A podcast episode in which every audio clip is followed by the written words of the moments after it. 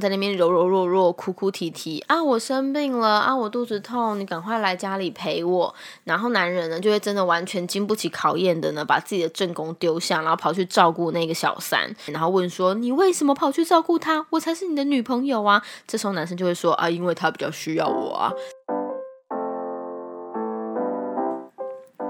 Hello，我是李比，李长的李，比方说的比，欢迎收听今天的比方说。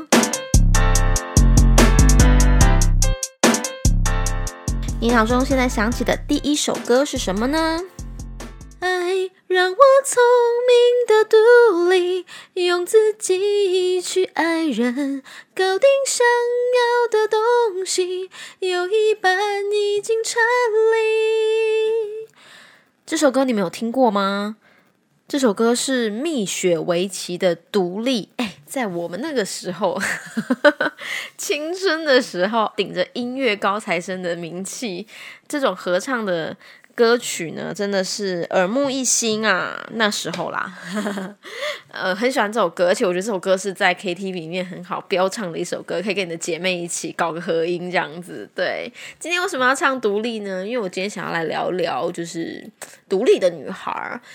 嗯，是不是因为我太独立了，所以我才会被抛下？我不知道是不是有很多女孩曾经心里有过这样的疑问，就是当你遇到你的男友背叛你的爱情的时候，他不选择你，他选择了别人的时候呢？他告诉你的原因是因为我觉得你太独立了，你不需要我。你听过这种屁话吗？我听过这种屁话，但不是发生在我身上，因为我本身真的不是一个独立的人。我觉得这这个这个这个话题蛮有趣的，在我们可能刚刚认识爱情的时候啊，当你问男生说你想要一个什么样的女友的时候呢，大部分的男生都会觉得我想要一个很独立的女友。但是我们学生时期的恋情其实还是建立在依赖上跟互相取暖上，你知道吗？毕竟我们每天朝夕相处啊，上课什么的，所以学生时期的时候都觉得啊，我要一个独立的女友，听起来很酷，有没有？但是呢，后来你会发现，他们要的独立不是他们想的那种独立，他们觉得的独立呢，就是我需要你的时候。你会过来，我不需要你的时候，你可以做自己的事情。比方说，他想要打电动的时候呢，最好女友就可以很独立的做自己的事情，不要一直吵我，叫我带他出去玩。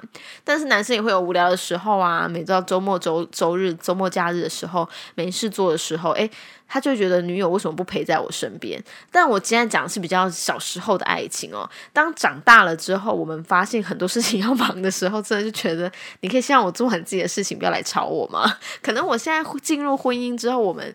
更需要各各自独立的空间了。但是在小时候，你们有没有过，就是你想要让自己很独立，你其实一直以来都是自己是一个很能够照顾自己的人，但是却在爱情的选择上你是被抛弃的，那你反而会觉得你好像败下阵来，你好像因为独立而失去了一个什么。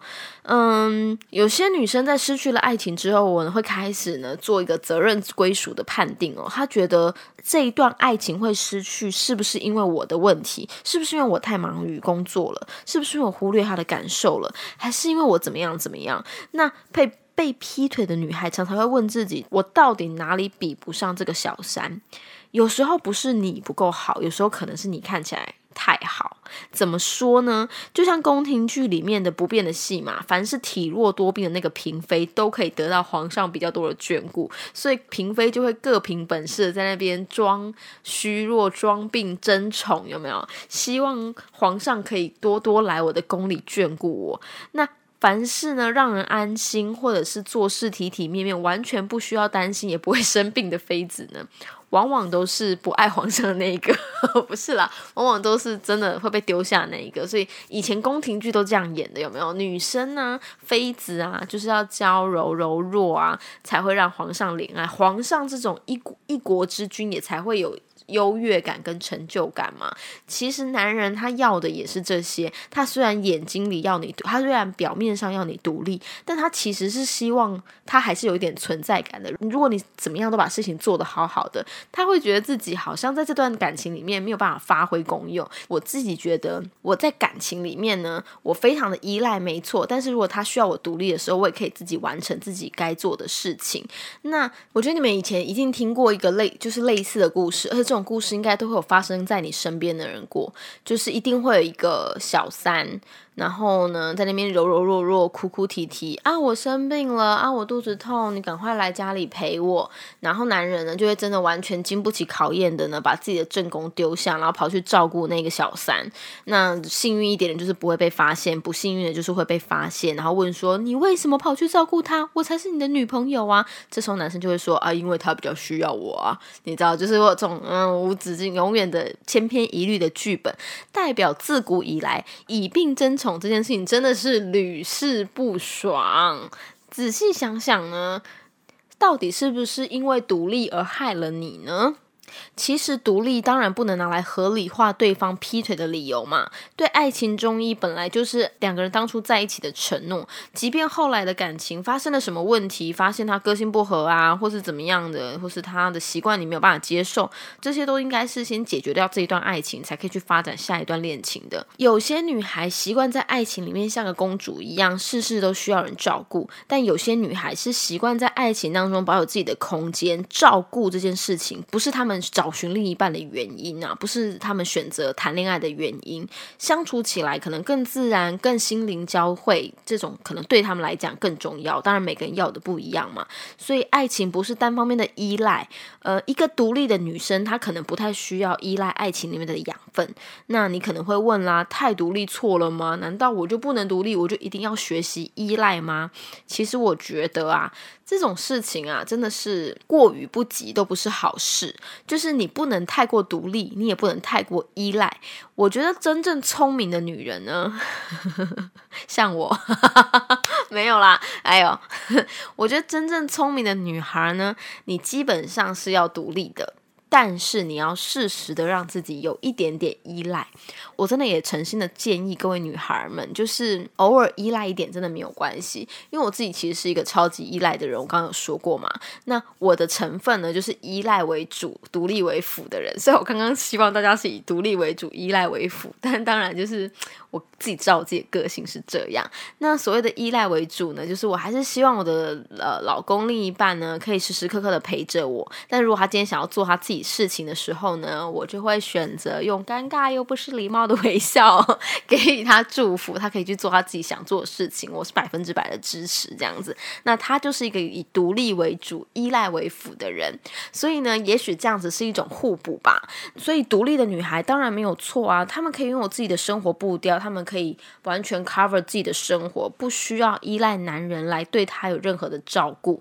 当然，你我会说，呃，这样的女孩呢，在谈起恋爱。来过就是在谈恋爱啊，或是过婚姻生活中，当然会稍微的累一点点啦。我还是希望你偶尔可以试出一点点依赖，请求别人的协助，甚至于是合作。你可以独立的做自己，你可以保有自己的空间。但是独立的女孩偶尔也要试出一点点的空间给你的另外一半，然后让他也可以参与你的生活，你也可以参与他的生活。我觉得这样是比较健康的爱情关系。那。